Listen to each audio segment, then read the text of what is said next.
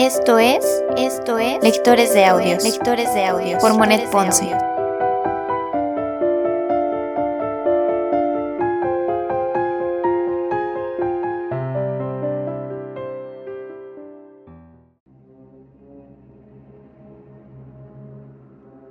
Segunda temporada. Segunda temporada. Frankenstein.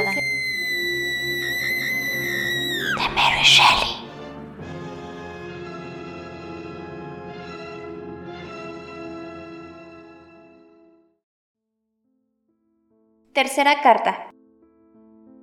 7 de julio 1700. A la señora Saville, Inglaterra. Mi querida hermana, te escribo a toda prisa unas pocas líneas para comunicarte que estoy bien y que voy muy adelantado en mi viaje.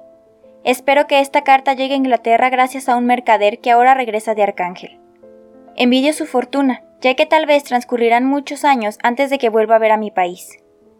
No obstante, estoy contento. Mis hombres son valerosos y dispuestos a continuar. No les desalientan los hielos flotantes que pasan a cesar a un costado del buque y que nos avisan de la peligrosa región hacia la que nos dirigimos. Hemos llegado ya a una latitud muy alta. Pese a que estamos en pleno verano y aunque no hace tanto calor como en Inglaterra, los vientos del sur nos empujan con rapidez hacia estas costas que con tanta ansiedad deseo alcanzar, y me traen una tibieza tonificante que no me esperaba.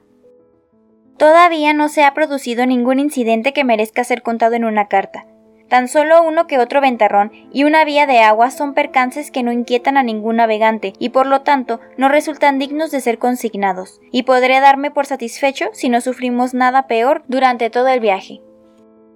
Adiós mi querida Margaret.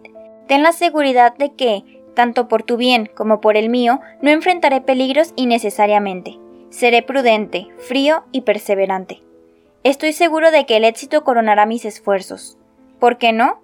He logrado llegar hasta aquí, trazando mi ruta a través de mares jamás surcados, con tan solo las estrellas por únicos testigos de mi triunfo.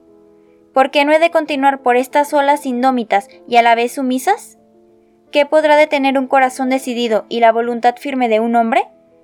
Sé que mi corazón se vuelca involuntariamente, pero es preciso terminar. Que el cielo te bendiga, querida hermana. Robert Walton